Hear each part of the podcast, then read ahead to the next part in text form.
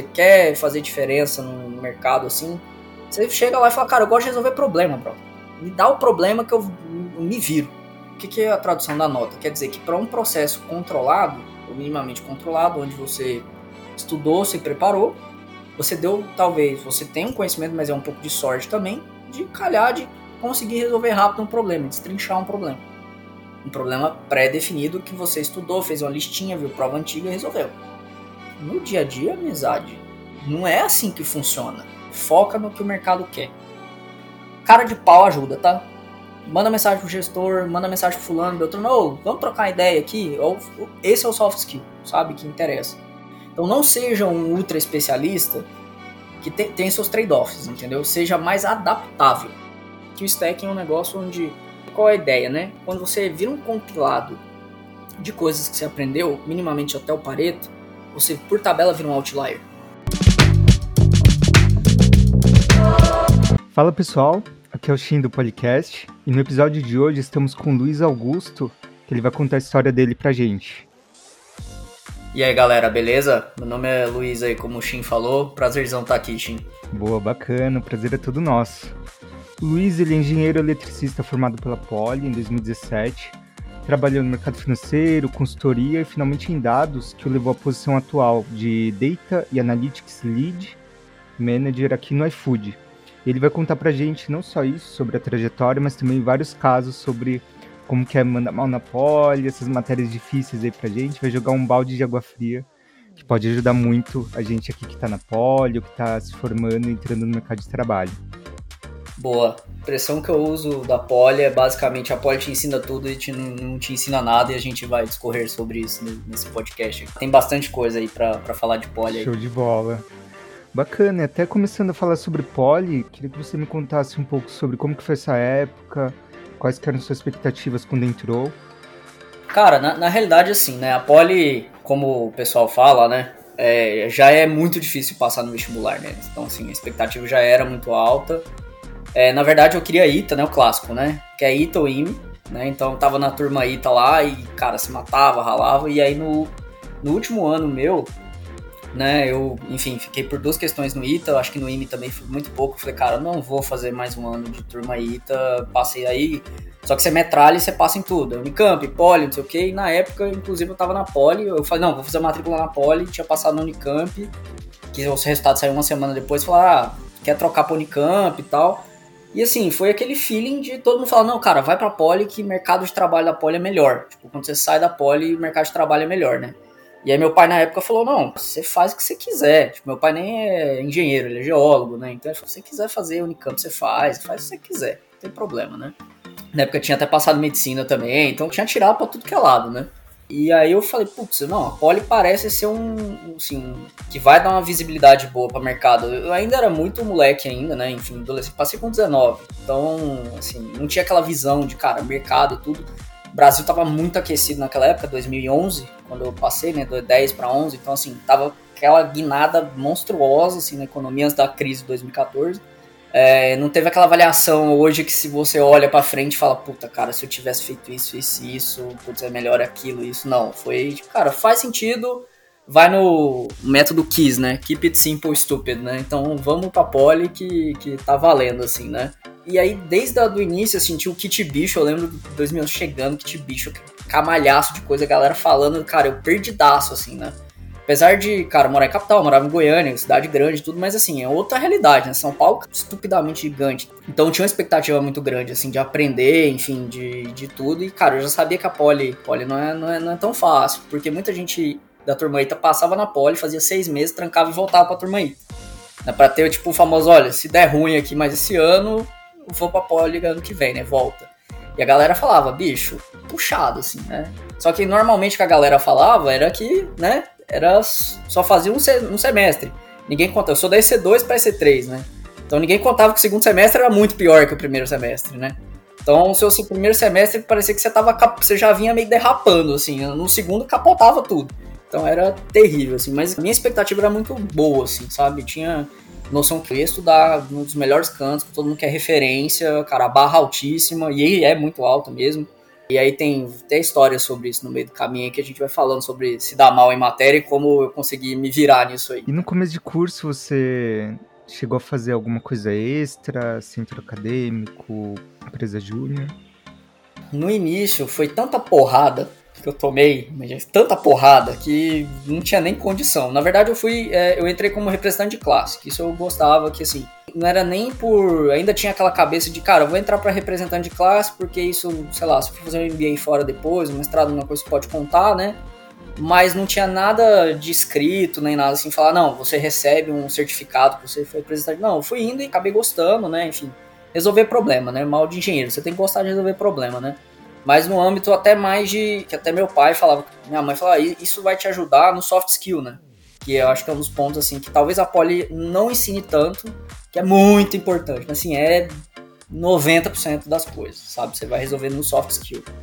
Então aí aquela coisa de lidar com o professor, que é difícil, puta, professor, você não pode bombar 80% da galera, que o problema não é, não é a, o aluno, entendeu? Se você bomba 80% da turma, o problema é outro. Então você tem que ter aquele jogo, né? Você acaba ganhando isso. Então fiquei até 2011 até 2014, e aí 2014 quando eu falei, não, preciso enveredar aí pro lado de começar a procurar estágio e tudo mais. Eu falei, cara, galera, não dá pra continuar. E na época também acho que era o Juliano, que era muito bom. Ele acho que deixou de ter essa questão de representante de classe, de fato, aí caiu tudo por terra. Não sei nem como tá hoje. Né? Mas era, foi um período muito bom, assim. E aí eu também comecei a ir pra área de é, pesquisa científica, né? Na verdade, eu participei do paralelo aí, né? Como não oficialmente, mas paralelamente no, no lab, né? No laboratório de biomédica lá da, da elétrica com, pes com pesquisa, mas isso foi 2013, 14, quando eu comecei ali na parte de trabalhava mais com resumidamente modelagem matemática do pulmão. Né? Então era umas coisas bem, bem legal, assim, bem legal. Coisa de ponta. Mas bacana, antes de entrar nessa parte assim mais de estágio, das outras coisas, bora falar sobre esse tema que assombra muita gente aí, que é a matérias da Poli, né? Eu tô nesse time aí que bombou várias matérias, pegou vários EPs. Me conta aí como que é a sua, a sua vivência. Hoje eu trabalho com ciência de dados, né? Com dados e tudo mais. Para começar, eu bombei em Mac, em programação. Então você já vê que a coisa meio esquisita. O maluco bomba em Mac e trabalha com programação hoje. É, então, assim, no caso a conta não fecha, né? Você fala, mano, como assim, né? Vamos lá, Mac, é, Mac A foram umas três vezes, cálculo numérico foi duas, duas vezes, passei na terceira vez também, que também tem relação direta com Machine Learning AI, também me estrepei que mais? Circuitos 1. Cara, foi um monte, assim, ah, física. Aí as físicas eu, na verdade, eu tranquei, mas eu considero que eu levei pau. Entendeu? Porque eu tranquei. Então, famoso, eu bati o olho e falei, ah, cara, já, já vou bombar, entendeu? Você já tem aquele déjà vu, sabe? O, a sensação que você já vai se fuder. Mas o, o segredo da coisa é porque era diferente. Uma coisa que a galera não aprende, acho que isso é até um. É bom para quem tá no primeiro ano, não é cursinho. Você esquece a sua vida de cursinho. Seu cursinho será uma máquina de decorar a resolução de problema. Ponto. Você como engenheiro, você recebe as ferramentas para resolver um problema. Entendeu? Então é diferente. É, o, o problema vem para você, você tem que bater o olho e falar, cara, eu acho que é mais ou menos nessa direção, baseado, ó, fazendo a conta e tal. Então você entende. Você tem que entender a engrenagem por trás, entendeu? É uma caixinha preta que você tem que, com as contas que você sabe fazer, você se vira para resolver o problema. Né? Controle me ajudou muito nisso, porque controle é uma caixa preta, né? Você tem uma caixinha preta, né, engenharia de controle, e aí você tem as equações que regem aquele sistema que você tem só a entrada e saída e você tenta entender como aquilo funciona, né, de certa forma, né? Se algum professor de controle escutar isso, provavelmente já vai estar tá querendo me matar, né? Porque eu estou resumindo bem, né? Mas eu gostava bastante das aulas do Piqueira, enfim, é um cara muito gente boa e muito bom, assim. Estrepei muito, Principalmente porque o ponto que a galera não sabe é que aprender é aprender. Que parece óbvio falar, mas a Poli te ensina isso na marra. Porque assim, fácil é entrar, o foda é sair. Prova mais fácil que você fez na vida, que é algo, provavelmente quem já tá agora já é segundo semestre, já deve ter realizado, que a prova mais fácil que você fez foi a FUVEST. Porque vem aquela prova, eu, eu, lembro que eu tava assim no segundo ano, saída do biênio, assim, tinha as provas na semana, primeira semana de prova. Só que esse bicho tudo animado, não, cálculo, não sei o que, fiz a lista toda. Eu falei, mano, vai se fuder, mas vai se fuder muito. E aí, cara, eu era desse tipo, né? Porque eu, na minha cabeça, eu era de turma ITA, cara, o que, que eu fazia? Pegava as listas de turma ITA, livro russo, estudava, cara, debulhava o Lides, Sarajevo lá, ficava por todo. E, cara, chegar nas provas do ITA, meio que me virava. Mas eu fazia muita prova antiga do ITA. Eu, cara, eu nem realizei isso, que o negócio é prova antiga. Porque, querendo ou não, se você for parar pra pensar na física da coisa, por que, que prova antiga funciona? É, de certa forma. Porque, cara, o professor não tem tempo, ele tá lotado de coisa pra fazer. Cara, ele não vai ficar parado lá na varanda dele, no INE, pensando numa questão mirabolante. Cara, ele vai meio que adaptar ali e segue a vida, sabe? Porque tem mil provas para corrigir por vez, né? Então não, não fecha a conta, né? Só que eu só fui aprender esse negócio da prova porque eu tinha uma cabeça dura também, que eu queria aprender. Tipo, eu queria aprender a parada. Então, algumas matérias, assim, isso foi bom e ruim, de um lado, né? Cálculo, então, cálculo 1, 2, eu lembro, enfim, Laplace, aquelas derivadas, hospital, eu lembro de tudo isso, porque, cara, eu sentei, eu peguei o livro, debulhei o livro inteiro e a lista chegava na prova 5. Entendeu? Eu como é? meu colega lá que tava lá no, no engenharia, lá enchendo o caneco lá, chegava meio de ressaca na prova, mandava 8. O problema todo é que existe um método, entendeu? É, aí é o método de engenheiro de resolver o problema. Qual a, qual a forma mais simples, né? Teorema acho que é da Navalha de Ocana, qual a forma mais simples de resolver esse problema? Né? Pega a prova antiga porque ela te dá um norte, ela te dá uma direção para onde vai. Aí, quando você resolve meio que as provas antigas, aí você vai entender mais ou menos como uma coisa se encaixa. E aí você vai para as listas, né? Como um reforço. Né? Então tinha um cara muito bom que estudava comigo também, o Simão, que eu ficava incrédulo com ele. Não, não, fechava a conta. O maluco dormia 10 horas da noite, tranquilão, acordava no outro dia cedo, não tinha estresse, a gente virando noite, desesperado, estudando. Tá não, suave, vou dar uma estudadinha aqui na prova antiga antes, pá, não sei o que, pá, chegava lá 8 e meio, 9, passava de P2, né? E a gente lá se matando, né? Então tem um pouco disso, né? Tem um pouco de, de aprender a aprender e entender esse fluxo de, cara, a prova antiga é importante, os resumos, que é o Xerox lá que resolvi, acho que tinha até uns Xerox meu que eu deixei lá de cálculo bonitinho anotado, deve ter até hoje lá. Na minha época era um tal de Arthur que fazia uns resumos maravilhosos de, de Maquiar, é, que era muito bom.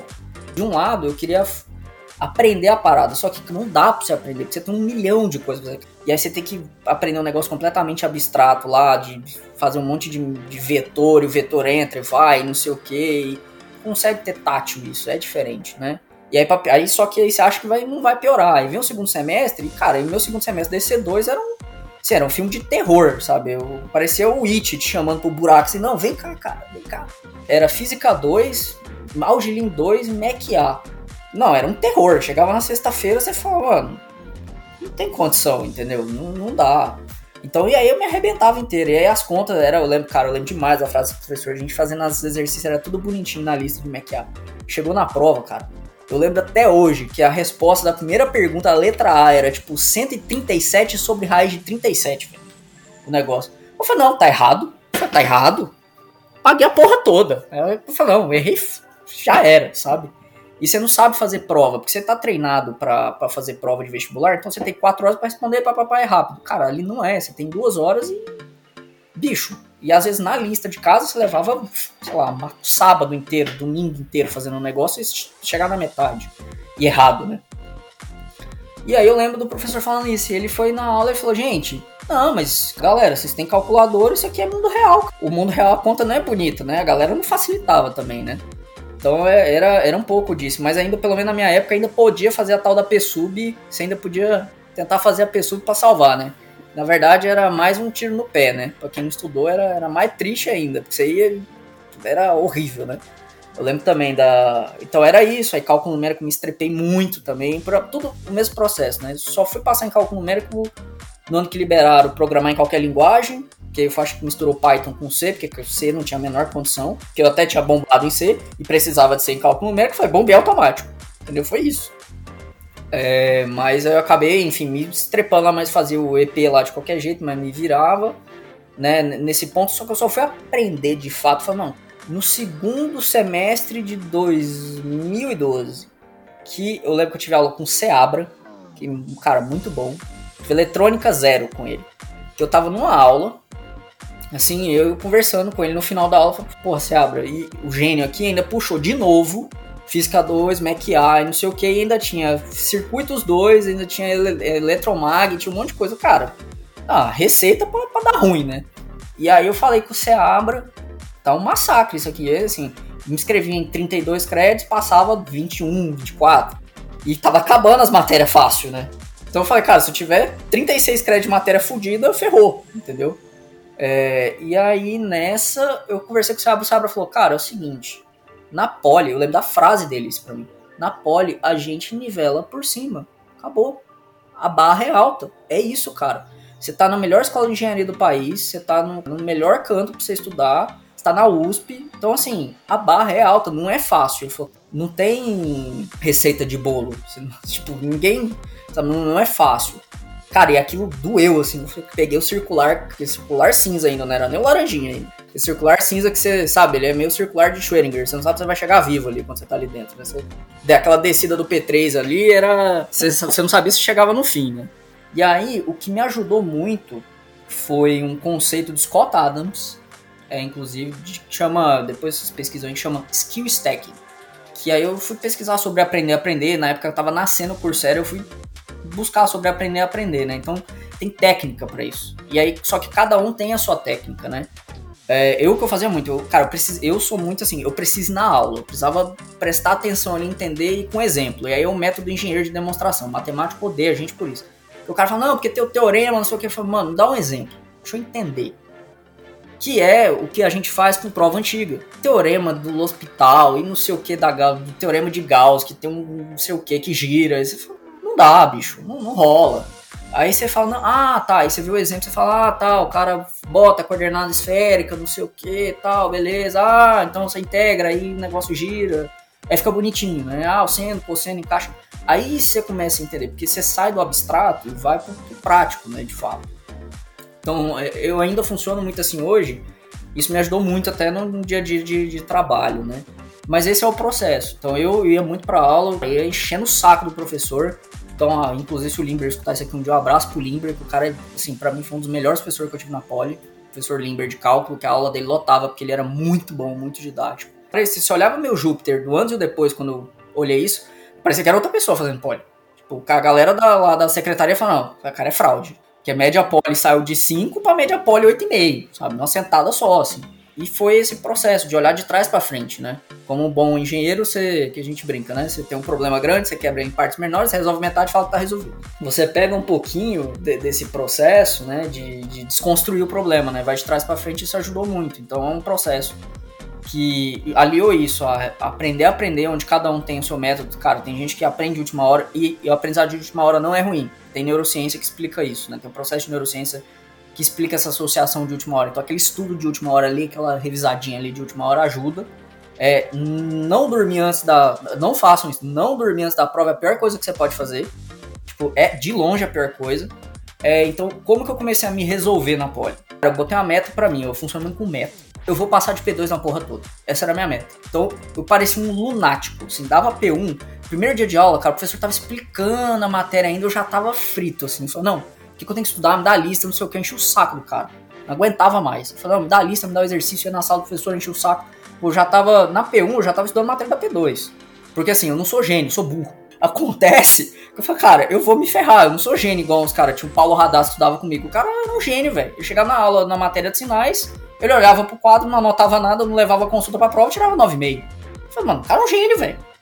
Entendeu? Não tem como competir com isso. Eu falei, eu falar, cara, eu vou estudar. E aí eu começava antes, então eu fazia prova antiga antes, fazia um monte de prova antiga, entendia. Ah, então é assim. Aí às vezes até o que eu fazia era pegar a prova antiga, estudava, aí pra, eu ia pra aula com ela estudada. Porque aí eu começava a entender, quando o cara tava dando o exemplo do teorema, eu falava, ah, então é assim. Então, sacrifiquei um monte de coisa, vida social, algumas coisas, mas eu falei, não vai rolar ter vida social de 10 anos e formar 10 anos na poli, velho. Não tem, assim, não tem condição isso, né? Então eu, eu pegava e estudava antes isso, sabe? Eu, às vezes pegava um material, e às vezes até a teoria, a teoria mesmo, estudava antes da aula, é, para chegar lá já entendendo, porque às vezes a didática do professor não era muito saudável, né? Você desaprendia, né? A poli foi o único canto que me fez matar a aula para estudar. É, é, meio controverso, assim. Tipo, se eu fosse pra aula, piorava a situação, né? Dependendo da aula. E era, então era isso, eu estudava bem antes da aula, me ajudava muito. Então teve muito professor que me ajudou muito, assim, que tem vários professores na elétrica, acho que é o Henrique Moria, né? É, que era professor lá de sinais, que era muito bom. Porque ele falava, dou aula da média para baixo, não dou aula para os caras que manjam, entendeu? Porque o com, a aula dele era muito boa, mas a aula, era uma aula densa.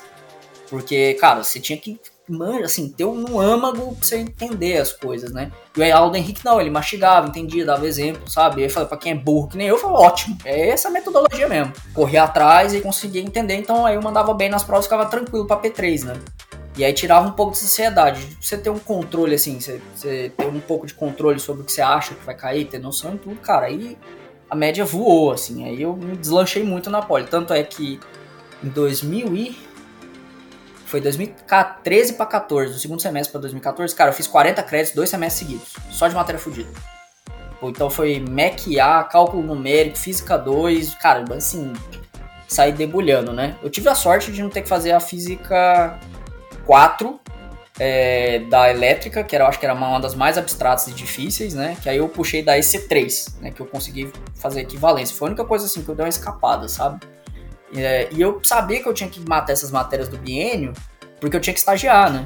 E eu tinha colega que tava ferrado por conta disso. Ah, eu preciso fazer estágio. Puta, não consegue, trava, não consegue fazer 30 horas, aquela coisa. Um período desses 40 créditos, que era insanidade, cara. Eu tinha prova, assim, de 7 da manhã às 6 da tarde, na quinta-feira, na semana de prova. Ah, não tem prova na sexta, mas eu tinha prova, tipo, 7 e meia, das 7 e meia até 9 e meia, e depois era uma prova 9 e 40 até, sei lá, meio-dia, uma atrás da outra, assim. Meu cérebro chegava no final do dia tava dando curto. Foi um período que valeu muito a pena, assim. Deu pra ficar bem nessa essa mudança de chavinha, né? E aí, da onde que vem, né? O que a Poli ensina tudo não ensina nada, né? Que eu até comentei no início.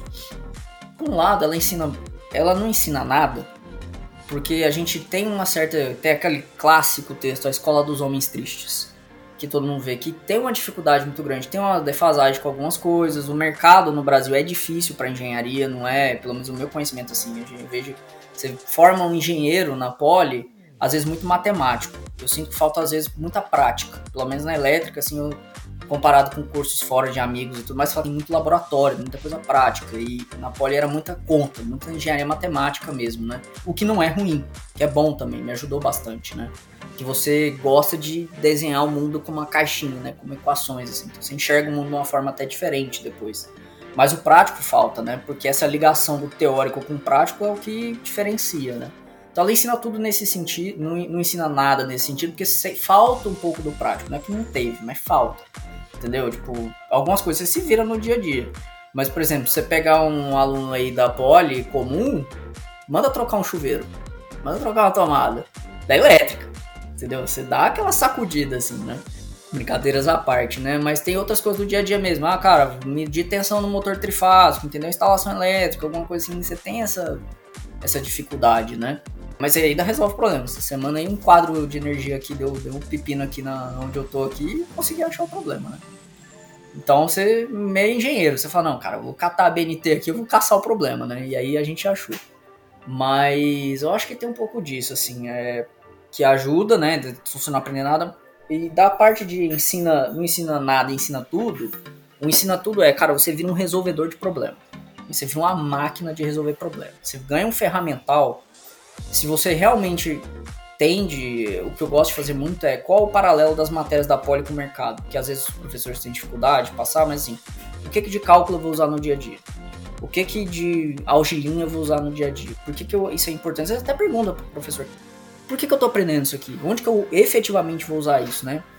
Então tem várias coisas que eu fui puxando na elétrica que aí eu fui aprendendo a abstrair. Então você ganha um, um arcabouço de ferramentas que se abstrai depois, né? Por exemplo, até o pessoal brincava, falando assim: não, eu nunca vou usar convolução na vida. Você nunca vai usar convolução, que só na elétrica você vai fazer, só em sinais. Data Science, na parte até do Deep Learning, tem convolução. Então, você até aprendido convolução, é, cara, por incrível que pareça, eu falei, cara, eu usei. Tipo, eu entendi o conceito, sei lá, de, de Deep Learning, porque eu aprendi convolução, certa forma, né? Então, você acaba usando isso, né? Tem outras coisas também que você quando você vai se enveredar e se aprofundar em, em, em estatística pura para data science e tudo mais, tem uma parte lá de convolução também que você aprende, né? Então, é, ao mesmo tempo ela ensina tudo por isso, né? Você, você aprende a aprender, você aprende a se virar. Talvez não da melhor forma, mas numa hora ou outra você aprende a se virar e você aprende a resolver problema, cara. Engenheiro da Poli, por que, que aí, por que, que mercado gosta? Porque você se ferrou tanto durante o curso, mas você se estrepou tanto que se você realmente tem um diploma da Poli, Fala, cara, minimamente as pessoas sabem quem é politécnico sabe que aquele outro politécnico, no mínimo, ele sobreviveu a semana de prova do BIEM. No mínimo, esse cara criou casca. Então você cria casca para outras coisas, você cria casca para tomar porrada, você cria casca, cara, mercado de trabalho tem os seus altos e baixos, você rala, não é brincadeira, tipo, cara, mercado financeiro todo mundo sabe, é, tipo, você vai ralar de sol a sol, dependendo do que você escolher, ainda mais foi A e B alguma coisa, consultoria também é puxado. Você cria um pouco de resistência para isso, assim, de ter problema difícil, de ralar, de, de, de não largar o osso, né? Acho que a maioria da galera da Poli cata o negócio no, no, no famoso expressões do Goiás aí, pega o boi pelo chifre, né? Então, pegar o problema e destrinchar ele. Falar, cara, eu não vou largar isso aqui até eu resolver, né? E isso ajuda muito no mercado de trabalho. Então, na época do mercado financeiro, cara, tinha que planilhar, sei lá, quantos balanços numa sentada só. Eu falei, mano, eu não vou fazer isso na mão. Aí eu me dá o MATLAB, na época codei tudo, fiz em MATLAB. Na época da, da consultoria barra startup que era lá, cara, era só problema bucha, não tinha solução e precisa se virar cata fórum, vai atrás de fórum, vai resolver, desenha o problema, desenha ali e resolve. E agora no iFood é isso, né? Meu dia a dia no iFood é resolver problema sem resposta. Né? Que é basicamente uma semana de prova todo dia. Que aí a gente tem até a parte mais do problem solving, né? Que eu acho que vem curtido no engenheiro, assim. Só que mais da linha matemática, né? E tem o problem solving para negócio que você aprende. Que é destrinchar o problema. Entender o problema de fato. Falar, tá, mas por que, que isso é um problema? Aí você desenha, deixa claro, né? Faz aquela esquematização, fala, ah, então vamos quebrar em caixinha e vamos resolvendo. E aí, cara, vai embora. E aí vira uma arte o negócio, né? Então é. Acho que é um, um balanço dessas duas coisas aí. Muito bom. E teve algum momento que você percebeu, assim, que ah, eu não vou querer trabalhar com engenharia? Como que foi isso? Teve. 2013, 14, aquela crise gostosa que deu, né? Assim, eu, eu não tinha muito sonho de engenharia, porque quando eu mudei para elétrica, né? Porque primeiro minha história foi, eu passei computação, eu engenharia mecânica, né? No Unicamp eu tinha passado em mecânica. Falei, não, vou pra. vou, vou pra mecânica. Aí eu vi a MacA, né? A MacA veio com o famoso triedro de frenê. Aí foi um desastre, assim, MacA. Se isso aqui é o início, ainda tem vibrações Mac B, Mac Flu. Meu irmão, não vai rolar tava na comp na época, mas eu falei, tomei pau em Mac, né? E falaram que é pior, então eu vou trocar. Eu vou pro controle, que é muito pior, que é muito mais conta. E eu não sabia, né? Não tinha essa noção. E aí eu troquei pro controle e, cara, me achei no controle, sabe? Aí eu fui pro controle e falei, controle é indústria. Beleza, onde que eu vou trabalhar a indústria? Ah, as indústrias são no interior de São Paulo, tudo afastado, lá na casa do chapéu. Não, não rola, entendeu? E é muito específico, porque as faculdades, elas meio que fazem a parceria com a indústria para ensinar especificamente para aquela indústria. Então, o cara, sei lá, vai fazer Itajubá. As fábricas lá ajudam a GE, por exemplo. Então, aprende muito procedimento que ajuda na GE, por exemplo, e assim por diante, né? diante, né? Vai rolar. E aí, para completar, vem a crise de 2014. Eu falei, bicho, agora já era. E eu sabia que engenheiro eletricista, apesar de ser um dos cursos mais difíceis, é o que paga menos. É inversamente proporcional. E aí eu conversando com os amigos assim, falava, você vai prestar concurso? Na época eu tinha olhado e falado, prestar concurso pra Marinha, né? Pra ser engenheiro da Marinha. Cara, as provas já tão pior quanto da, da, da, da Poli. Eu falei, não vai rolar, não tem, não tem cérebro para isso, entendeu? Aí tinha concurso de Polícia Federal, essas coisas. Eu falei, cara, não vou fazer concurso. Eu não fiz Poli pra. Puta, não que seja ruim, né? Mas eu falei, cara, me matei cinco anos para parar no concurso público, sabe? E aí entra aquela cabeça de politécnico. Mas eu gostava eu já tinha uma vertente de empreender, já tinha um, um essa, essa pegada de gostar de, de, empresa e tudo mais, né? De ir aprendendo sobre, né? Até porque meu pai já falava, cara, você nunca vai ficar rico atrás do balcão dos outros. Meu pai já tinha essa. Ele soltava umas dessas assim, né? E, e tinha, tinha um pouco disso, né? E aí eu falei, beleza. Então, tem essa. Gosto, mas não era momento de abrir empresa, não tem know-how. E aí comecei a estudar mais sobre, né? Na época estava nascendo o núcleo de empreendedorismo, o NEU, aí da, da Poli, né? Na época. É, me arrependo de não ter me envolvido antes. Então, quem puder, cara, desde o início se envolver e colar nos caras lá, porque é ali que a coisa acontece. Não é passar com média 9 na poli, com não sei o que, que você vai. Não é garantia, tá? É aquela teoria do fundão, sabe? Que não é, os caras do fundão da sala que zoam pra cacete, normalmente a galera que manda bem, e, e, não necessariamente você que tem média 9,5 em tudo, você vai mandar super bem, né? Porque, cara, nota não quer dizer muita coisa no dia a dia, né? E às vezes tem um trade-off entre a pessoa que estuda muito e é muito introvertida, ela não se abre para outras oportunidades, outras possibilidades. É um trade-off que você tem que fazer, né? Entre ter uma nota estupidamente alta, que você precisa para concorrer para algumas coisas, mas não, não necessariamente isso garante sucesso, né? E aí, né, bom, enfim, aí na época eu fui ver no mercado, eu falei, cara, não vai rolar. E aí o clássico, o mercado financeiro. Eu falei, cara, o mercado financeiro ama, ama engenheiro da Poli. Eu falei, vou chutar aí, eu fui pro Itaú na época, né? Que eu lembro da minha entrevista que tinha um monte de gente. Cara, na minha entrevista foi muito boa isso. Porque tinha uma galera lá. E era assim, eram 12 na época. Era entrevista relâmpago. Você sai no final do dia com a proposta. E aí, é, o Guilherme, o gestor, cara, muito bom, assim. E aí eu cheguei lá, eu lembro disso, e os caras falando, né? Tinha a galera da fé, tinha a galera do INSPER e tal, e, eu, e a galera começa, não, porque eu fiz estágio na China, morei na China, não sei o que, falo quatro línguas, e não sei o que, tiro mortal de costa. E eu falei, cara, ferrou, velho. Eu só, sei lá, eu sei fazer conta, entendeu? E aí foi um falando um atrás do outro. E assim, eu fui o último a falar. E aí eu era o único da poli no dia, né? E os caras falam, ah, e você, aí você se apresenta, né, um minuto lá, resolvi os problemas lá, dinâmica e tal, falei. Aí tinha aquele negócio da dinâmica, de você aparecer e não sei o que, e ser o comandante. Eu só, só falei, cara, qual que é o problema que tem que resolver? É esse? Pá, beleza, vamos resolver assim, cada um divide, beleza, foi. Né? E aí na hora da apresentação lá de individual, falar, ah, os caras, todo mundo falando um monte, eu cheguei e falei pra galera, eu falei, então, gente, é o seguinte, é, eu não tenho intercâmbio fora, que eu me estrepei na poli, tomei uma porrada, um monte de matéria, então não tem nota para isso. E quando eu tinha, o Ciência Fronteiras, Sem Fronteiras fechou, conta da crise. Então já rodei aí. Mas, gente, é o seguinte, vocês me dão o problema, eu resolvo, eu sei fazer a conta. Me dá aí o programa em MATLAB e é nóis. Cara, eu falei, assim, eu já tinha entregado. Eu falei, eu não vou passar dessa porra aqui. Tipo, não, não tem condição de eu passar, né? E aí a gente foi pra uma salinha, né? Parecia um abatedouro, né? Ia chamando um por um, assim. Chamou o primeiro. Chamou um cara lá, beleza. Foi, foi pro gestor, né? Eram seis, acho que eram seis vagas, né? Aí começou a me chamar, me chamou. Eu falei, é isso, galera, valeu, falou, obrigado. Eu já tava despedindo, tava muito obrigado, tipo, tava chamando pra ir embora, sabe? E aí o cara me chamou falou, vem cá, não, pra essa sala aqui. Eu, tá, eu cheguei lá, tava, cara, tinha cinco me querendo. Sim, eu, e eu, eles falaram, não, que horário que você tem aí? O horário que você quiser, assim. Aí a moça do RH, ele não pode matar a aula pra vir trabalhar né? Porque já sabe como é que funciona, né? Ele não pode matar a aula. Eu, e eu dando aquela azeitada. Não, é, teus horários da tarde. O cara, não, preciso pelo menos ser na sexta-feira de manhã, pro pão, não sei o quê. Não, beleza, volta lá. Eu falei, é, não vou passar.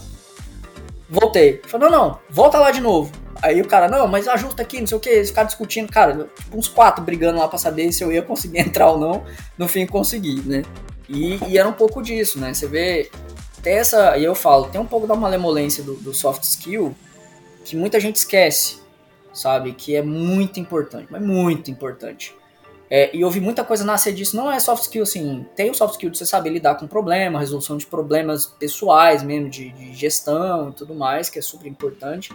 Coisa do dia a dia, né? É, principalmente ser aberto a problemas, sabe, sabe? Cara, escutativa é um negócio muito importante, muita gente esquece de, ser escutante. Existe uma diferença entre escutar e escutar e entender sabe? Porque você pode só escutar, não, escutar prestando atenção, sabe? É, isso tem diferença. Internalizar o problema, sabe? O problema da pessoa é seu problema, você quer resolver de fato. Eu acho que o, os, os, pontos, assim, né, que são, são pertinentes é isso. E, cara, não é nota que vai, assim, nota importante é. Você vai para uma competição de mestrado, fora, MBA, essas coisas, faz diferença. MBA fora, mas não é determinante. Talvez com uma bolsa, alguma coisa, tem, tem outras coisas que você conta a história por trás. O mercado de trabalho é isso, assim. É, eu já sabia que não ia para engenharia porque o mercado era difícil, não era fácil, e eu falei, vou ter que enveredar para outro lado. E aí foi o clássico, né? Mercado financeiro uma coisa foi emendando na outra. Né? Assim, eu concordo bastante. Essa parte de soft skills, é, a gente acaba deixando de lado, assim, só descobre depois que apanha numa entrevista e tudo mais. Mas também acho que é legal frisar desse jeito que você pôs, assim, que não é uma soft skill daquele jeito bonitinho de mini curso, de apresentação, não sei o que. Nossa, longe disso, né? Puta, é se virar mesmo, né? Sentir a malemolência ali de, de entrevista. Eu acho que é isso, e assim, uma coisa que, enfim, a gente tá num país onde tem uma bipolaridade, é uma, um, dicotomias, assim, né? Onde ou é super esquerda ou super direita, e, cara, a galera cata foice pra ir pra porrada, e não sei o que. Por incrível que pareça, é, é saber ser política, é escutar ambos os lados, entender o, o diálogo, tá aberto pra discussão. Sabe, vir para dar a cara a tapa mesmo e, e, e saber iterar onde eu tô errado. Fala assim, beleza, o seu argumento faz mais sentido, eu estou errado e, cara, beleza, vou internalizar o seu conhecimento daqui para frente. Então, é um processo de construção né? Não é, não é. Se você, porque tem gente que fala que é aberta ao diálogo, mas não é. Né? É aberta até você dar aquela cutucada, né? E aí quando você pega no ponto, aí já era. Cara, um outro ponto super importante é comunicação. Porque você tem que saber comunicar, tem que saber falar. Eu trabalhei com pessoas assim, brilhantes, assim, brilhante, brilhante. O cara média poli 9,5, fez mestrado durante a graduação, o cara é um gênio. Mas não sabia comunicar. Tinha falha é, no processo da comunicação, onde ele é um cara super técnico, mega inteligente, mas chegava na frente do gestor, dava o famoso tela azul, travava, assim, ou ia muito no techniquez da coisa e não funcionava, né? E cara, eu vejo que comunicação com executivo, eu falo que é comunicação de porta de elevador. Você tem três andares para passar uma mensagem. Você entrou no elevador, você subiu três andares, você saiu no terceiro andar. Você tem tipo 20, 30 segundos para pegar a atenção do cara sabe? A conversa é assim: Ô Fulano, e aí, aquela análise que você tá fazendo aí, o que que deu? Você vai discorrer sobre Ó, oh, puta, fiz um algoritmo que não sei o que, da NASA, um negócio genial. Imagina com um VP, um CEO, o cara tem 300 assuntos na cabeça dele no dia. Então o que ele quer da sua informação é falar assim: cara, aquela análise deu muito bom, o resultado é esse, devia implementar isso, próximo. Vamos testar? Vamos. Cara, pouco importa se você fez um mega modelo, se você é um gênio, entendeu? Se é o, sei lá, o próximo Einstein aí, tem uma medalha Fields de matemática, fez Olimpíada na, na, no ensino médio, ganhou medalha, não interessa. Interessa resolver o problema, cara. Você resolve o problema dele, seja um resolvedor de problema. Que aí você vai longe. Então, é, você, você quer fazer diferença no, no mercado assim, você chega lá e fala, cara, eu gosto de resolver problema, bro. Me dá o problema que eu, eu me viro. Você passou de cálculo numérico fazendo integração numérica na mão sabe? Fazendo aquela conta com a HPzinha, nem com a HP, que eu passei com a Cássio. Fui raiz ainda. Você é, se vira, sabe? Então é, é, um pouco disso, né? Soft skill envolve o storytelling, né? De saber contar uma história, porque as pessoas gostam de uma história. Assim. Não é uma questão é, de falar ah, porque o mercado gosta. Não, o ser humano ele gosta, por definição ele gosta de história, né? Até puxando aí um dos livros mais antigos que a gente tem, enfim, é a Bíblia, que é uma, uma história, ela é contada, é um, com metáforas e tudo mais, é um processo, né? Então, desde isso, é um ciclo, né? Contar a história, né? Você estruturar o pensamento em formato história é muito bom. E aí tem vários formatos para isso, né? Tem livros e livros, eu gosto do é, o princípio da pirâmide aí, que a McKinsey usa. Tem um livro muito bom aí que eu recomendo para quem quiser, quem tá na graduação deveria ler, que chama Bulletproof Problem Solving. Que ele é muito bom, que ele é um compilado de técnicas aí você vai unir as coisas que você aprende na poli de base com um problema de negócio e como estruturar e resolver problema que destrava qualquer coisa para qualquer mercado. Seja mercado financeiro, seja consultoria, seja você vai abrir seu próprio negócio. Eu uso assim, de cabo a rabo isso aí. É livro de cabeceira. Uma coisa que também é, eu acho que é bom confirmar aqui, e ouvir um pouco da sua visão, é sobre esse lance de notas e mercado de trabalho. Né? Tem muito canto que assim, é porque eu, a cultura do iFood, eu, cara, eu amo a empresa, assim. Então é, é, é, diferente. Assim. Primeiro que a gente nem considera. Você não precisa ter uma forma, ser formação, passar pela universidade para trabalhar lá. Pra começo de conversa. Tem inclusive um movimento muito forte fora do Brasil onde estão deixando de contratar pessoas com MBAs em clássico. Harvard, MIT, não sei o que. A galera olha meio torto, assim, prefere histórias de insucesso. Famoso, quantas vezes você quebrou a cara empreendendo? Ah, umas três, tá ótimo, vem pro board aqui dessa empresa aqui. Então é, é, é, mais ou menos essa ideia. Então, nota, cara, é assim, quer dizer que você. O que, que é a tradução da nota? Quer dizer que para um processo controlado, ou minimamente controlado, onde você estudou, se preparou, você deu, talvez, você tem um conhecimento, mas é um pouco de sorte também, de calhar de conseguir resolver rápido um problema, destrinchar um problema. Um problema pré-definido que você estudou, fez uma listinha, viu prova antiga e resolveu. No dia a dia, amizade, não é assim que funciona entendeu? Você não é porque você tirou 9,5 que você vai resolver as buchas, cara, do dia a dia. O que interessa mais é o processo. Porque o cara que tirou 9, pode ser que ele estude pouco. né? Que tem, que assim, ele, ele tem uma facilidade para aquele tema. Não quer dizer que ele vai ter facilidade para resolver um problema que envolve até soft skill e mais um, um, mix de coisas ali, né? Tipo, como que você resolve um problema onde você tem um VP de um lado te pedindo uma coisa, outro VP pedindo outra, os dois tretam entre eles, um gosta do outro, que já, isso não no iFood, mas em outra empresa eu já tive isso, um treta com o outro, tipo, de um lado se você entregar o resultado, fala, cara, ó, o resultado aqui do balanço vai dar ruim. Pô, e aí o outro VP vai ficar puto que ele vai perder caixa. Só que com ele, ele tá tentando negociar, não, realoca aqui, não sei o que, e aí, cara, que, que garante que você tirou 9,5 em Eletromag e vai, vai te resolver esse tipo de conflito? Então, existe um, assim, tem empresa que faz filtro, sabe? Faz, ah, faz aquele filtro clássico de, ah, o cara tem média alta, então se a empresa já começa a pedir nota, cara, eu já, a cultura da empresa já me dá, já me dá, perde a paciência já, sabe? Aquele filtro igual prova de trainee, né? Que você tem que fazer uma prova de lógica e não sei o que, que você fica se matando lá e você não aguenta mais fazer as provas de lógica. Eu lembro que eu fazia essas provas lá. É, e é método, você vê. Tem uns caras que gabarita porque ele, ele estuda para aquilo, né? né? O cara vira uma máquina para aquilo. Né? E não quer dizer muita coisa, cara. Assim, no, no dia a dia. Tem muito cara bom, tem, mas é método. E aí tem empresa que filtra por nota, porque tem gente que. Aí é o viés do sobrevivente, né? Que fala, não, porque se o cara é muito bom, se ele tem nota boa, quer dizer que ele vai mandar bem. E aí você pode calhar de contratar um Brilliant Jerk, né? O cara que é o cara gênio, mas que é babaca.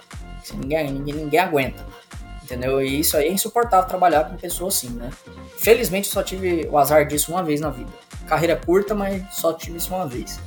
É, é insuportável, não rola. Então não seja essa pessoa, já fica a dica aí pega peers mesmo, avaliação de peers. Se o seu colega, assim, cara, faz uma avaliação com seus colegas, sabe? Fala, gente, é, o é, que, que, vocês acham de mim, assim? É difícil ter essa dinâmica na poli, né? Então nota, assim, talvez seja importante para algumas coisas até meio acadêmico. Você quer ir pro mundo acadêmico e tudo mais, né? Mas assim, e fora, MBA fora e tudo mais, mas não necessariamente uma nota baixa vai te arrebentar num, num processo no MBA, né? Porque você tem que você tem uma história para contar entendeu? Você tem, você tem uma história para contar na hora que você faz uma carta e tudo mais, e o cara vai ler e vai falar, porra, puta, gostei, entendeu? Tipo, ah, mas por que você se estrepou na poli? Falei, cara, meu irmão, para burro, velho. Entendeu? Você conta a história. Cara, eu não sou gênio, eu estudo pra cacete. A matéria lá é difícil, é, é, tipo, é, um, é, é, muito complicado você se desenvolver, porque a, nada ajuda. Seu ambiente não ajuda, é complicado. Didática é complicada às vezes. É, e é muito pesado, cara. Não é um curso tranquilo e você ainda tem que trabalhar, entendeu? E aí qualquer probleminha pessoal que você tenha, pode tudo. Entendeu? Minha semana de prova, na primeira vez, na minha segunda semana de prova, 2012, né, do segundo ano, a pensão que eu tava lá, deu um, uma pia caiu lá, depois um chuveiro pegou fogo, deu curto, deu um rolo, caramba, eu falei, mano, eu vou precisar mudar. Eu fiquei duas semanas direto buscando apartamento, comprando móvel, não sei o que. Não tive tempo de estudar. Já era, cara. Cheguei e rodei na prova. E aí, bola de neve, né? Bola de neve com o resto do curso, por exemplo. E você não tem maturidade para lidar com isso, né? De pensar assim, putz, não tinha Airbnb na época nem nada. Eu falo assim, cara, vou torrar uma grana no Airbnb aqui e tal. Isso porque eu tinha condição. Agora imagina uma, uma pessoa que ainda não tem condição. Sabe? Que vem de uma situação mais carente, que se desloca, pega duas, três horas de ônibus todo dia de volta. Cara, é foda. Uma empresa bota a barra em, em, em nota, já fica esperto com a cultura da empresa, sabe? Já, já, fica, já fica ligeiro que tá esquisito. E eu acho que isso não é determinante, assim. Eu, eu particularmente, eu não olho, eu não quero saber. Eu, eu até avaliação de currículo, eu nem olho a formação. A gente faz um case, onde todo mundo tem, em tese, é, a mesma chance, né, de se desenvolver. E aí a gente avalia depois com texto e tudo mais, né? Então acho que nota nota é o de menos, cara. Você tem que estar tá mais antenado é no que, que o mercado quer. Aí que você tem que tirar nota 10 no que o mercado quer.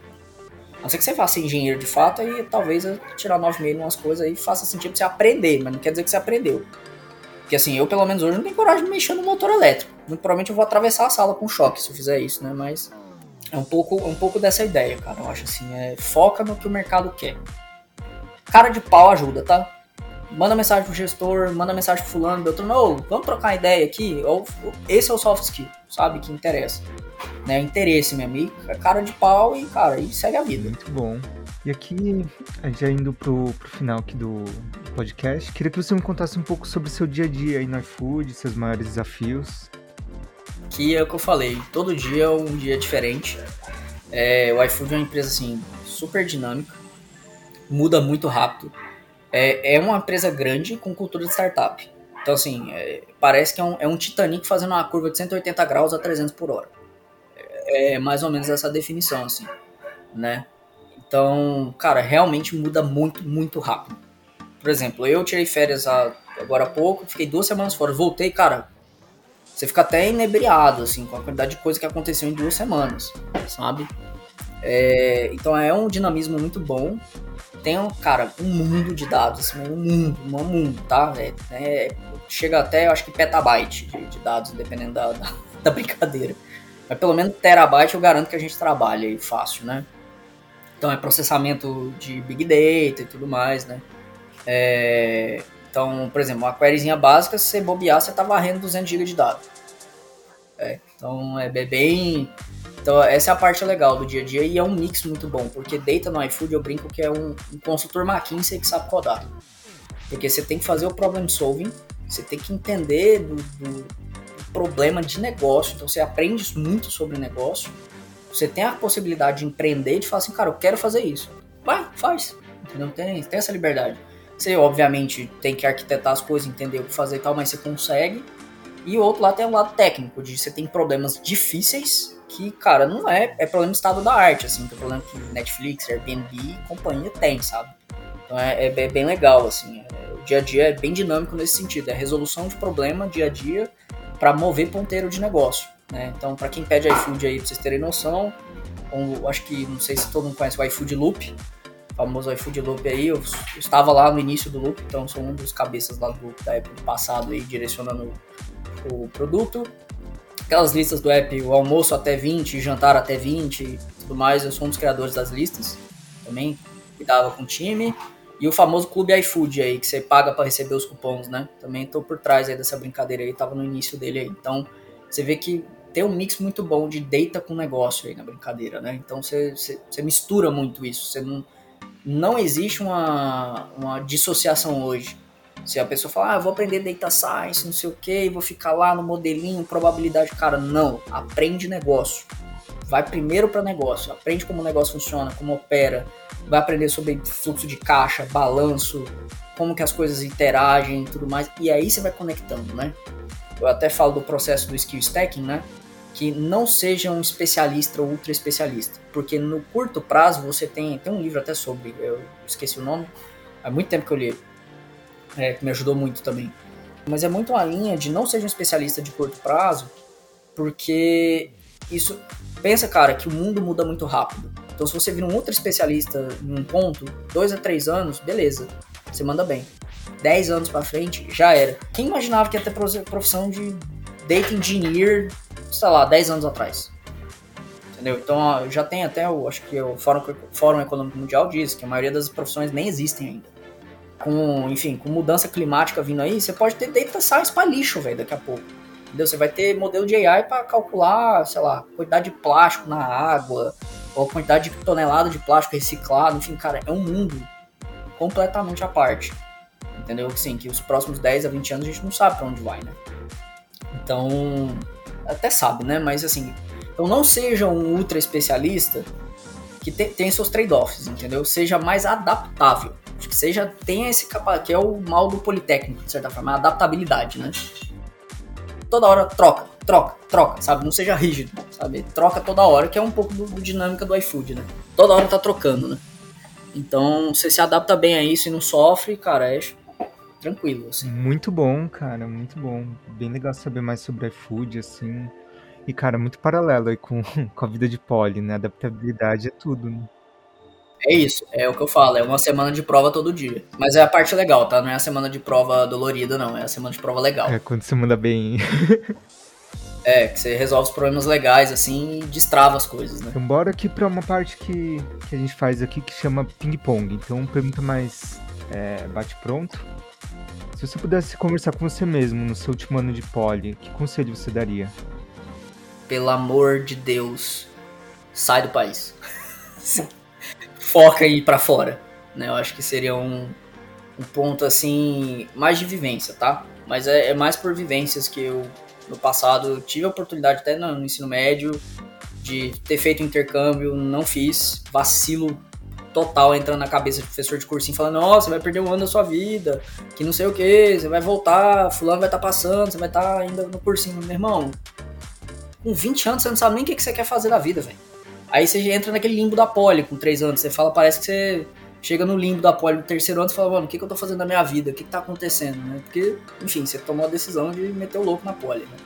Então acho que sair para fora e eu acho que o, o outro ponto é talvez se estudar até mais, sabe? Aprofundar ainda mais no ponto de vista de negócio, sabe? Eu estudei muito sobre negócio, empreendedorismo, assim, mas é, eu acho que seria me envolver mais, sabe? De, de ter entrado no Neu, eu tava rondando o Neu na época do Nubank, a Livap, eu vi a Livap nascer durante as minhas aulas na Poli, a galera lá tava na, na, no centrinho lá, eu vi eles discutindo os cases na, os cases na aula, nas aulas de ADM que eu fiz é, eram da Livap, então era muito legal. E eu entendi aquilo, mas eu, sabe, eu tinha um flerte com aquilo, mas eu falei, cara, não, não é o time, né? Não é o time, assim. A dica é, cara, se você sente aquela, um pouquinho daquela incerteza, assim, algumas coisas, vai de cabeça. Primeiro, você tá novo, você quebrar a cara é a melhor coisa que você faz. E o que, que você tá lendo hoje? Tô lendo, na verdade, vários livros, eu sou meio, assim, o TDAH não ajuda, né? Então você lê várias coisas e vai parando e juntando as coisas. Mas agora eu tô lendo um sobre Negocie como sua vida dependesse disso, que é o livro que ajuda bastante em soft skill. É, que não é aquelas teorias. Cara, esse é um ponto importante. A vida não é linear, não é racional. Principalmente em negociação. Então, você, até aquela teoria de negociação, ah, teoria de Batman, teoria não sei do que, da barganha, você dá o primeiro valor. Cara, negociação não é racional. Não é racional. Então ele, ele, traz essa pegada, né? Que ele mostra como ele negocia com refém, no caso, para liberar refém, como é o processo, né? Cara, eu tenho aplicado no dia a dia e funciona. Garanto que funciona, assim. Obviamente, não na, na capacidade do cara, mas você vai incorporando e você vai vendo que você vai destravando as coisas. Então é um livro muito bom. É, é... E o outro que eu tô lendo chama Most Harmless Econometrics que fala, na verdade, sobre inferência causal. Né? Para politécnicos aí que curtem mais DS e tudo mais, a gente tem a parte de. É o clássico, né? Correlação não implica causalidade, né? Mas você consegue inferir causalidade a partir de métodos estatísticos e, e é meio que estado da arte hoje no data science, né? Então, o mundo de data science tem um pouco caminhado para isso, para inferir causalidade de fato. Né? A gente fala assim, ah, fiz uma propaganda na Globo o quanto do crescimento, sei lá, que eu tive em tráfego veio efetivamente desse, dessa propaganda. Como que eu isolo o fator de push do aplicativo, de renda, de população, um monte de outras variáveis, né? Como que você controla essas variáveis e mitiga o efeito delas e diz, olha, especificamente esse ponto aqui, sei lá, deu um uplift de tanto por cento. E eu consigo minimamente garantir que provavelmente esse é o uplift, né? Então é, é bem legal, assim. Tem vários livros sobre inferência causal quem fez pelo menos cálculo 1 e 2 e bom, assim, da Poli, tranquilamente se vira, sabe? É, não é, é um livro bem legal, assim, ele é mais, ele é mais e Python também, né? Tá, que é tudo em Python hoje. Então você consegue digerir bem, aí depois você pode evoluindo mais para outras coisas, né? Que aí tem o The Book of Why, que é um pouquinho mais técnico e tal, mas aí tem vários caminhos aí. Hoje, galera, eu sei que tem a galera no Nubank que usa inferência causal, eu no iFood, um grupo que a gente usa também. Netflix, Airbnb usa bastante e assim por diante. E tem alguém que te influenciou nessa jornada? É, eu sou meio autodidata, assim, então o meu processo é completamente não linear de aprendizado. Eu vou primeiro no problema, aí do problema eu vou, beleza, quem, resolve, quem resolveu este problema, né? Como foi resolvido? Aí eu vou lá e vou tentando entender, vai de trás para frente, né? Vai desconstruindo, né? O, problemas traz pra gente. Mas de inspiração, assim, cara, eu acho que de base, né? Meu pai tem um lado onde ele, ele ralou muito na vida, assim, e da, enfim, da, cara, veio da miséria e tudo mais, e então, assim, é uma inspiração na linha de tem um pouco do trabalho duro, mas tem muito de sorte também, né? E o aprendizado dele foi assim, é isso, você não vai ficar rico atrás do balcão dos outros, e não necessariamente você mandar super bem ralar pra cacete vai implicar em você é, ser bem sucedido, né? Que acontece é quando você rala muito, você aumenta as suas probabilidades de sucesso.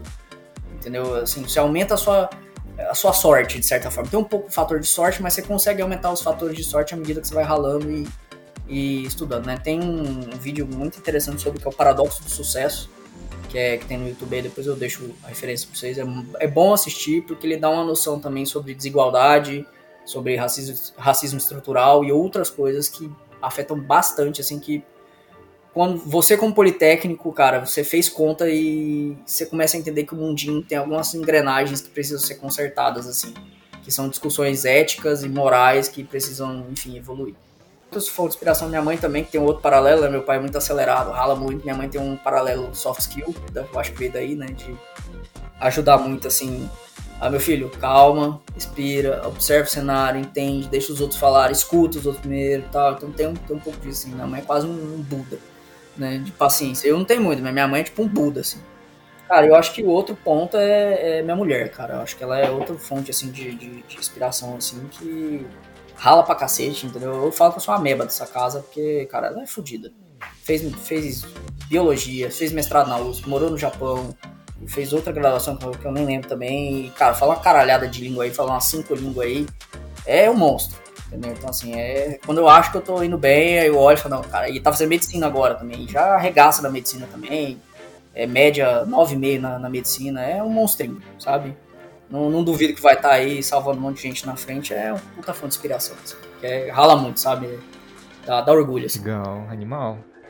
E tem alguma fonte de informação que você consome? Letter, podcast, jornal? Leio pra cacete, assim. Muito, muito, assim. Uma máquina. Sabe? É aquela real do Bill Gates é real. Assim, então tem livro, tem muito livro. Livro não técnico. Não vão, assim, tem o livro técnico, mas eu gosto do livro não técnico que traduz o, o, o difícil pro simples. Que quem não conhece, se chama The Feynman Technique, né? A técnica do Feynman. Pesquisem sobre é um método de aprendizado muito bom, que é o famoso. Se você consegue explicar o que você faz para uma criança de 5 anos, você manja o que você está fazendo. Resumidamente é isso, né? Que inclusive eu acho que a escola dos homens tristes tem uma relação com, com, esse, com, esse, com essa vinda dele aí. É, mas de consumo, cara, Medium eu consumo bastante. MIT Technology, Technology Review, HBS também, os artigos HBS, site, uns posts da McKinsey de vez em quando. Cara, LinkedIn é um mar de informações muito boas, assim, sobre mercado e tudo mais, né? Então, você consegue achar muita coisa boa de postagem que à medida que você vai construindo a sua rede, né, você vai alcançando coisas, assim. Eu sigo também a, a Cassie, que é a, a, CDE, a Chief Decision Science do Google. Tive, cara, a oportunidade de conversar com ela algumas vezes, assim, os artigos dela são geniais sobre Data Science Data que ela traz, ela faz essa tradução muito boa do, do mundo de data super abstrato e difícil para pro mundo pro mundo do óbvio assim para negócio sabe você vê que é uma pessoa que fez matemática acho que se não me engano ela fez matemática fez mestrado em estatística e o doutorado dela foi em psicologia. Eu, eu gosto desses aprendizados assim. E aí eu consumo muita coisa de também sobre economia comportamental né que tem relação direta com o iFood enfim com qualquer empresa né. Se você for abrir empresa pouco disso. E hoje eu tenho enveredado mais também para ler artigos sobre a área da saúde, aleatórios, né? Porque eu estou no board de uma startup aí, é, uma health tech, né? Então tem que eu acabo tendo que aprender mais sobre a área da saúde de novo. E agora, de última pergunta, nessa sua trajetória, você já ouviu muita gente, já desenvolveu bastante coisa, mas tem algum aprendizado que você recebeu ou você mesmo desenvolveu e agora costuma passar para frente? Tem um, é um compilado. E, de novo, vou bater de novo no skill stacking, que isso é o assim, ele destrava muita coisa. Né? Basicamente, o que eu, dando a definição do skill stacking bem rápido é pensa que é muito difícil, eu acho que eu tenho até um artigo mando para você, mas é, é, muito difícil você ser o cara, o outlier. Assim, pensa na, nos seus colegas, ah, eu quero ser um jogador da NBA. É muito foda. É assim, são, sei lá, 2 mil jogadores. Você tem, cara, você tá competindo com o mundo inteiro. Você deve, deve ter, sei lá, de profissionais deve ter tipo 50 mil, 100 mil jogadores de basquete profissionais. Você tem que ser a nata da nata. É muito difícil. Mas se você minimamente treinar e tiver um processo e ser metódico com algumas coisas, você, no médio e longo prazo, você alcança um pareto do problema, né? A regra de pareto das coisas, né? Tem outro livro também sobre que eu mando também. Vai ter um monte de referência, só uma redação pra galera ler aí. Que você alcança o 80% daquele ponto. Então você. Não é que você é ruim, você, cara, você bateu ali o, o, o teto que você espera, porque as coisas são logarítmicas, né? Então você rala muito, você rala pouco para chegar no 80% às vezes, em alguns casos, mas o 20% que falta, meu amigo, é longo, é longo, é longo prazo. Você vê vários efeitos disso, né? O Bruno, inclusive, o medalhista olímpico agora, recente, né, da, de natação do, do Brasil. O cara foram 11 anos o cara chegar na medalha olímpica. Então é um processo, cara, pesado, sabe? É dieta, cara, são 11 anos de dieta, treino, treino, dieta, treino, cara, sem, sem, sem parar. Então você tem uma força mental desse cara que é um absurdo. Então é complexo, não é fácil é, o skill stack é isso, você vai escolhendo os temas. Então, por exemplo, negócio. Cara, eu não vou aprender negócio no nível de um CEO, não sei o quê. Eu falei, cara, eu vou catar os materiais que tem do Harvard e MIT, vou sentar e vou estudar. E ver case, muito case. Eu leio muito sobre case de negócio. Beleza. Ah, vou pegar os materiais da McKinsey para problem solving, não sei o quê. Vou ler um monte, pá, pá, pá, lendo. Consumir bastante. Ah, vou aprender sobre data science. Cara, vou aprender a aprofundar, não sei o quê. E aí você vira um pseudo generalista, mas você tem que escolher alguns temas que você aprofunda um pouco. Então, clusterização é um negócio que eu. Beleza, eu manjo um pouco mais. Aí, modelos é, de séries temporais, cara, eu tenho ideia do norte, mas não, não manjo pra caramba, porque também é muita coisa para aprender. Né? Então, só que eu vou aprendendo até mais ou menos onde o bom senso dita, né? E eu aprendo pelo problema, como eu falei, né? Então eu vou primeiro no problema e faço o inverso, para não, não aprender algo que não seja útil de certa forma, né? Porque às vezes você vai aprender um negócio, ah, vou aprender sobre o sei lá, o algoritmo, não sei das quantas, que é fudido e. Cara, não tem aplicação. É específico. E às vezes você aprende um negócio simples, tipo uma regressão logística, você mata, tipo, 80% dos problemas. Que é a classificação binária no mercado, onde você fala é um sim não, né? Então é, é tranquilo nesse sentido. Então acho que é isso, cara. O skill stacking é um negócio onde. Qual é a ideia, né? Quando você vira um compilado de coisas que você aprendeu, minimamente até o Pareto, você por tabela vira um outlier. Porque a probabilidade, né, tá aí sendo técnico, de você achar alguém que manja muito de negócio, que manja muito de data science, que manja muito disso, muito daquilo, muito daquilo, você compila, fazendo a probabilidade um vezes o outro, vezes o outro, vezes o outro, fica mínima. Então, por tabela, isso não só do conceito de probabilidade, mas do conceito de você pensa de forma diferente. Você começa a enxergar os problemas com um escopo maior. Então, eu gosto muito de modelagem aeroespacial, muito de probabilidade, muito de data science, muito de negócio. Então, quando eu uno os problemas, eu falo, cara, tem uma questão. E causalidade. Então, você consegue encaixar os problemas e começa a organizar as coisas de uma forma diferente, né? Então, é, é, um, é um mix dessas coisas que tornam você muito bom no que faz, né? Muito bom, perfeito. Cara, prazer aqui, brigadão pelo papo, meu, baita dicas.